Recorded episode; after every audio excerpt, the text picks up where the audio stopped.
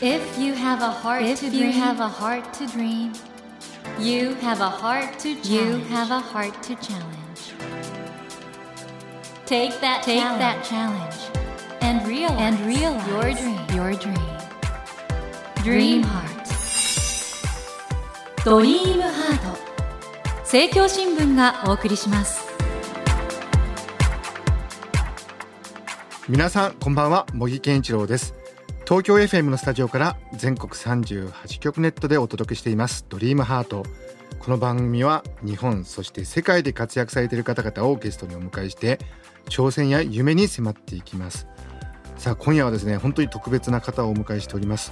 えー YouTube チャンネル山田千尋ちーチャンネルを開設されていらっしゃいます山田千尋さんをお迎えしました。こんばんは。こんばんは。はじめまして山田千尋と申します。あのこのチャンネル本当に人気のチャンネルなんですけど実は山田さん二十歳の時に電車事故に遭われて、そうですね。えー利き手の右手と両足を失ってしまわれたんですよねそうですね。二十歳の時に電車にひかれるという交通事故に遭いまして、こういった体になりました。でも今本当に一人で 生活されててそうですね。お弁当作るの上手なんですよね そうですね。あのお弁当ももう一人暮らしをして7年になりますので、22歳からなので今僕も29、今年30になるということで7年目なので、一人暮らしをしてからずっとお弁当は毎日作ってますので、なんなら女性よりもうまく作れるんじゃないかななん。かそうですよね。で あの本当に今回ですねその大変な事故に遭われて、でも素晴らしく人生生きてらっしゃいましてですね線路は続くよどこまでもという素晴らしい本を出されましてはい。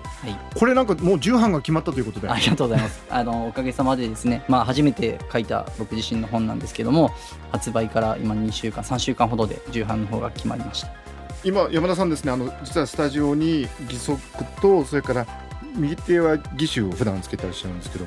あの普通に入ってこられましたねそうですね。あのもうこの体になってもう9年経つので、で義足メーカーのモデルを務めるぐらいまで成長してまして、義足で歩行するということに関しては何ら問題がなく、あの本当坂道であったり階段であったりとか、通勤電車も当然乗りますし、他の人と変わりない生活を普段送らせてもらってますね。この「線路は続くよどこまでも」というタイトルはご自身で決められたんですか？そうですね。本を出そうと思ったのが2年ほど前からずっとそういったことは構想してたんですけどその本を出す時には自分の思いとしてこの「フェンの続きをどこまでも」というタイトルで出したいという気持ちがずっと2年ほど前から持ってましたね。そしてこの表紙がですね、これローカル線ですそうです、かねえっと、茨城県にあるひたちなか海浜鉄道という、はい。実際まだ使われているというか電車が本当に走っている線路なんですけどそこの社長さんが、まあ、電車が30分から40分に1本線路を通過するんですが、うんうんその合間は撮影して OK ということで電車が来るたんびにこう荷物をどけてで電車が行った後にまたそこで撮影するという形で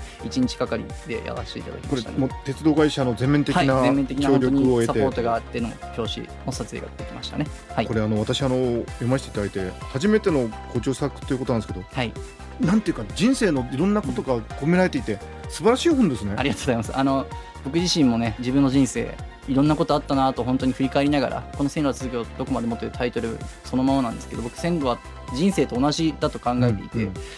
本当にいろんな駅を通っていろんな人と出会ってこういうこともあったなっていうことを考えながら思い出しながらこの本を書きました。等身大の人生のお話というのは本当にあの勇気づけられてぜひ皆さんこの線路は続くよどこまでも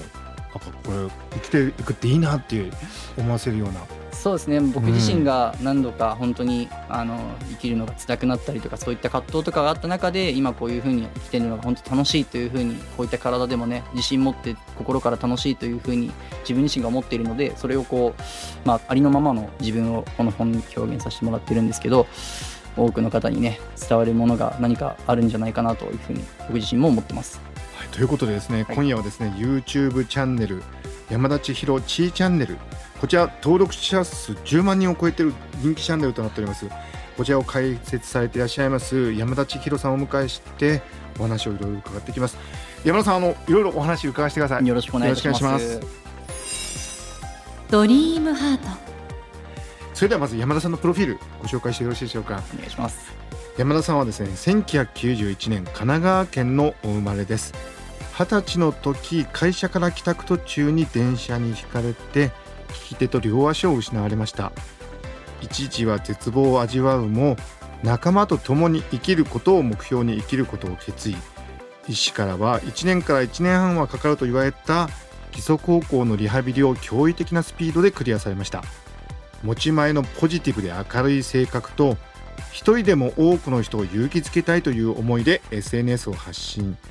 YouTube では片手で料理をする様子や坂道階段チャレンジモーニングルーティンなどを配信し現在のチャンネル登録者数は10万人を超えていらっしゃいます。明るく爽やかなルックスと男気のある性格で女性ファンはもちろん熱血男子からも支持されているほか怪我や病気で障害を持った方その家族など幅広いファン層から高い支持を集めていらっしゃいます。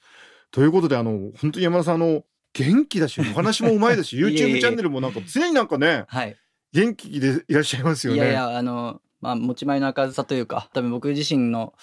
なんかそういったのがあるんでしょうかね。まあ、そうは言っても本当に大変な事故に遭われたんですけど、事故の時ってのはその時は覚えてらっしゃ瞬間覚えてない？そうですね。瞬間の当時の記憶って全くなくてですね、本当目が覚めたらもう1週間から10日ほど時間が経っていて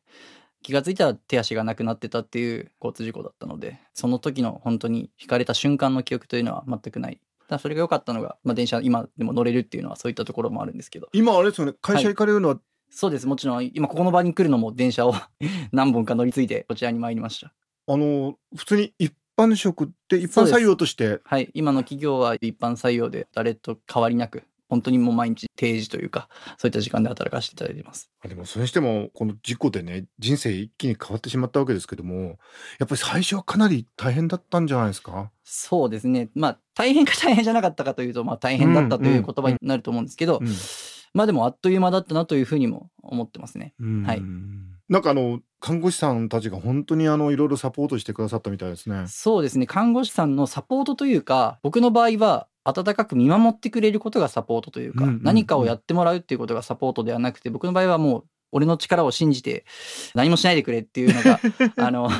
一番のサポートだったのででもその分だけ気持ちの面っていうか本当にみんな寄り添ってくれて本当に友達みたいな関係でずっといてくれたのが僕にとっては一番のサポートだったなっていうふうに今でも感じてます。なんかある看護師さんが一緒に夜景を見てくださった、そうですね。はい。ということなんですすがはい。それはどういう時だったんですか、えっ、とその日の夜のことは、ええ。なんでその場に行ったのかは僕正直わかんないんですけど、うん。本当になんか一人でポツンとエレベーターホールがあってうん。そこの場所におもむろにで横浜の病院だったんですけど、はそこのエレベーターホールからだとちょうど横浜のみなとみらいの夜景が見えるんですよ。あそうなん。だ、うん、で観覧車であったりとかがもうバーって見える中で多分悔しかったんでしょうかね、うんうん。僕がずっと常に病院にいてその例えば怪我する前はそこの夜景を見に行こうと思ったらすぐに見に行けたとか当時バイクとかの免許も持ってたので、まあ、バイクで友達と一緒に行ったりとかすることもできた。だけど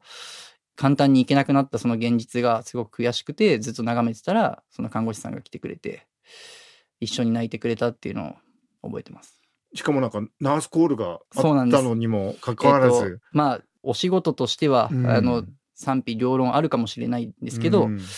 看護師さんとしての今の私の仕事は患者さんが困っているところに寄り添うのが私の仕事だから今の仕事はここにいることが仕事なんだよって言ってくださってで一緒に涙をしてくれたのを覚えてますね。今回のあのご著書、線路は続くよどこまでも」本当になんかそういう細かな心の火だっていうかですねそれが書かれててグッとくるんですよねあご両親の愛なんかにもやっぱり事故に遭われた後により深く気づかれたっていう。そうですね。あの多分10代の頃怪我する前うん。までは、まあそれこそすごく自分でアルバイトもたくさんして、うん。で自分で欲しいものも全て自分でっていうなんかこう自分で一人で生きてきたかのような生活を送っていてですね。で両親とも喧嘩することも当然多かったしその中で、まあ、こういった怪我っていうことがきっかけで誰のおかげでうん。自分が今そういうことができてたのか今までもこれからもなんですけど誰のおかげで今自分がここにいるのかってことを改めて気づくことができたっていうのが、えーこの事故だったなっていうふうに思ってます。あのこの山田さんのですねお話に興味を持たれた方ぜひはこの「線路は続くよどこまでも」このご著書を読んでいただきたいですしそれからこの YouTube チャンネル山田千尋のちいチャンネルこれね本当にいろいろすごいですねあの発信力というかね。いえいえ本当にチャンネルで出してる動画っていうのはですね、何も飾ることなく僕のありのままの姿なので、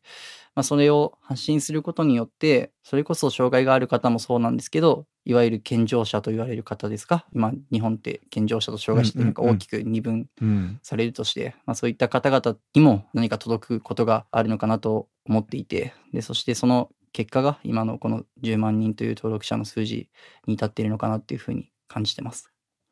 森健一郎が東京 FM のスタジオから全国放送でお届けしていますドリームハート今夜はですね YouTube チャンネル山田千尋ちーチャンネルを開設されていらっしゃいます山田千尋さんをお迎えしてお話を伺っています。ドリームハート。この鮮度は続くよどこまでも僕ねこの本読んですごい勇気ある方だし例えば自分で生活しようって本当に思ってねなんか全部自分でやってるとかすごくないですか？その怪我した時に、うん。えっと最初の病院のベッドで、えっと事故から23週間経った時ぐらいにはその目標を定めたんですけど、うん。やっぱり両親に対しての本当にこの体になってしまったことの申し訳なさもあったんですが自分がこう何をしたら返せるかなっていうことを考えた時に自分が元気よく自立するっていうことが一番の恩返しというか親孝行なのかなっていうふうにその時捉えてですね。なのでもうその時から絶対実家には帰らないっていうことを決めてそうなの、はい。なのでもうあの、埼玉の病院転院してから、その後退院した日にそのまま車の免許の合宿に行って、だからもうはい荷物もそのままそっちに持って行って、で、そこで車の免許取ったら、今度また職業訓練校の寮生活にそのまま荷物持って行って移動して、そこでまあ、パソコンであったりとか、必要な資格を習得した上で、就職活動を開始して就職をする。で、就職した時にはもう一人暮らしをするというステップを踏んだので、怪我をしてから一回も実家には帰っていないっていう。ええ まあ最近あの、この9年間もあるの、実家に遊びに行ったりすることはあるけど、はいはいはいはいあの生活は全くしていないというか、もう自分自身がもう一回も帰ってないですね。えーもう今リスナーの中ではいやもう私そんな自分でできてないっていう人も随分いると思うんですけどなんでそういうことができるんですかね？多分、もともと負けず嫌いっていうのもあるかもしれないですけど、ちょうど良かったのが、自分なんかできないっていうふうに思われていたんですね。うん手足3本なくして、で、それこそ僕自身、怪我するまでは実家暮らしだったので、その状態でね、怪我をした時に、当然料理だったりとか何もできない中で、うん手足3本なくなってできるはずがないっていうふうに言われてたからこそ、火がついたのかもしれないですし、あとはもう両親に対しての、自分がもし親だった時に子供がどんな姿だったら手足3本なくなった状態でも心からなんかこう応援できるかなって考えた時に、一人で自立している姿を見せることが一番の親孝行なのかなっていうふうに自分の中では感じたので。あのこの本の「線路は続くよどこまでも」の中で山田さん頑張り屋で素晴らしいんですけどそうは言ってもちょっと僕考えさせられるところがあって障害年金っていうんですかね、はいあの障害者の方がいただけるはずのものが、なんかある条件を満たしてないとそうですね支給。されないんですか？そうです。僕自身が二十歳の時の、はいえっとまあ、細かく言うと二十歳の時の10ヶ月目の交通事故だったんですね。ええで、障害者年金の制度として、3分の2を納めてるか納めてないかっていうところが基準になってくるんですね。3分の2ってその要するに怪我した日から、二十歳から怪我した日のカウントしたその3分の2を年金を納めてるか納めてないかっていうところがポイントになりますと。えええで、僕自身がそこの会社に入ったのが1ヶ月目、えうんうんうん働き始めて1ヶ月目なので、はいまだその国民年金っていうのは後でまとめて納めることができたから、えっと、そういった申請とかもしてなくてですね、後ほど後で納めようという気持ちで、まあ、要するに10ヶ月分のうちのはいはいええ6ヶ月とか5ヶ月分納めてれば死ぬまでというかもらえたんですけど、年金はう。んだけど、えっと、そこの基準に引っかからなかったという。これあのおっしゃってたようにいろいろ年金の支払い方って後からっていうのもあるし、うん。知らない方も多いですもんね。そうですね。まあ、その当時、大学を1年生で辞めた上で、うん。学生だったら免除されたりする時もあるんですけど、僕は学生ではなかったので、えっと、納めなきゃいけないという中で、後ほど納めることは可能だったので、まあ、ええ。実際働き始めたばかりでお金もなかったので、うん。後ほど納めればいいかなっていう、まあ、安易な考えから年金を納めていなくて、その時の交通事故だったので、で、後付けはできないということで、えっと、何度もあの、僕自身も、あの、年金事務所とか、年金機構とかに行ったんですけど、後から納めたりすることはできないということで、まあ、諦めましたね。はい。このねラジオを聞いてらっしゃる方々もちょっとそういうねあのいろいろ制度が課題があるっていうかねこれからもうちょっと良くしていった方がいいかなっていうことも、山田さんが元気なだけにまあ、でも、あのいろんな方いらっしゃるしね。うんうんまあ、ただその、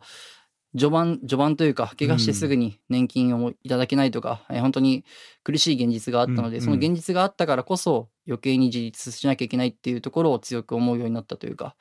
あの負けん気が余計出てきたというか あのこんだけ両親に迷惑をかけておいて、うん。お金の面でも両親に迷惑かけなきゃいけないのかというふうに思った時に自分の中ではもうだったら他の人と同じように絶対働いて障害者年金というのは一定の所得を超えるともらえなくなってしまうので、うんはいはいだとするならば僕は一定の所得を超えるようにならなきゃいけないなというふうにそこで強く思ったのですすごいですね。じゃあもう、もうもらえないんだけど、もともとじゃあ一定の所得超えてれば、もらえなかったはずだかそうですら。そうです捉え方次第だと思ってるのですごい。いやいや本当になんか、アスリート的っていうか、なんかもう生き方がすごいな。障害年金もらえないから、じゃあ、そのもらえる以上の所得になっちゃおうとか、すごくないですか？いやもちろんそこに至るまあ至るというかまあうん。割とすぐそういうふうに至ったんですけど、なんか結局すごい物事シンプルに考えてて、うん。例えば生きるか死ぬかでうん。生きるを選択した、生きるを選択したんだったらどういうふうに生きたいのかでまあ勝負じゃないですけど負けたくないから、常に敗者ではいたくないし手足失ったから敗者ってわけじゃないとは思うんですけど、うん。なんか僕自身がすごく負けだよお前はって言われてるような気がしてそんなことねえっていう認めたくない自分がいたのでだったら這い上がってやろうじゃんかっていう負けん気ですかね多分まあ、あの、だからちょっと人生という、その、現場で、あの、山田さんは、ちょっとまた活躍されてるって感じしますね。ああいやいや本当ありがとうございます素晴らしいなと思うんですけども、この鮮度は続くよどこまでも重版になってるので、皆さんが買う分あります。いやもうありがとうございますあのおかげさまで本当に素晴らしい本ですよね。編集も素晴らしいし、なんか、はいすごく勇気がもらえる本で。どうですかこれ、本が出た今、どんな思いが？そうですね、まあ、僕自身はこの本に関しては、えっと僕の人生の線路が描かれてるんですけど、まあ、人生の線路っていうと本当になんか聞こえは悪いというか前線路で引かれたからってそんなタイトルにしてんのかって思われがちなんですけどそうではなくてこの線路っていうのは人生と同じだと思っていて僕がこの今までもね健常者と言われる中でね10代の頃からずっと人生の線路を歩んでってそこではまあ小学校中学校高校とかいろいろなところをいろんな駅を通ってでいろんな人と出会ってで本当にその経験のおかげで僕はこうやって成長することができてなおかつ、まあ、怪我してからもね今でもこうやって線路は続いていてずっといろんなところでいろんな人と出会ってっていうところで書いてあることはこの僕自身の線路だけどこの本を読んだ上でね皆さんも一度自分の線路を振り返ってもらいたいというかどんな人と出会ったのかそしてこれからどんな人と出会っていくのかそして自分はどういう方向に向かって進んでいくのかっていうところを読んだ上で感じてもらえればなっていうふうに思います。あの本当にあの勇気がもらえる本です。皆さんぜひあのお読みください。えー、森健一郎が東京 FM のスタジオから全国放送でお届けしていますドリームハート。今夜は YouTube チャンネル山田千尋チーチャンネルを開設されている山田千尋さんをお迎えしてお話を伺ってきました。山田さん、あの、ぜひ来週もですね、はいあの、この続き、いろいろまだ聞きたいことがあるんです。全然もということで山田さん、来週もどうぞよろしくお願いします。うお願いします。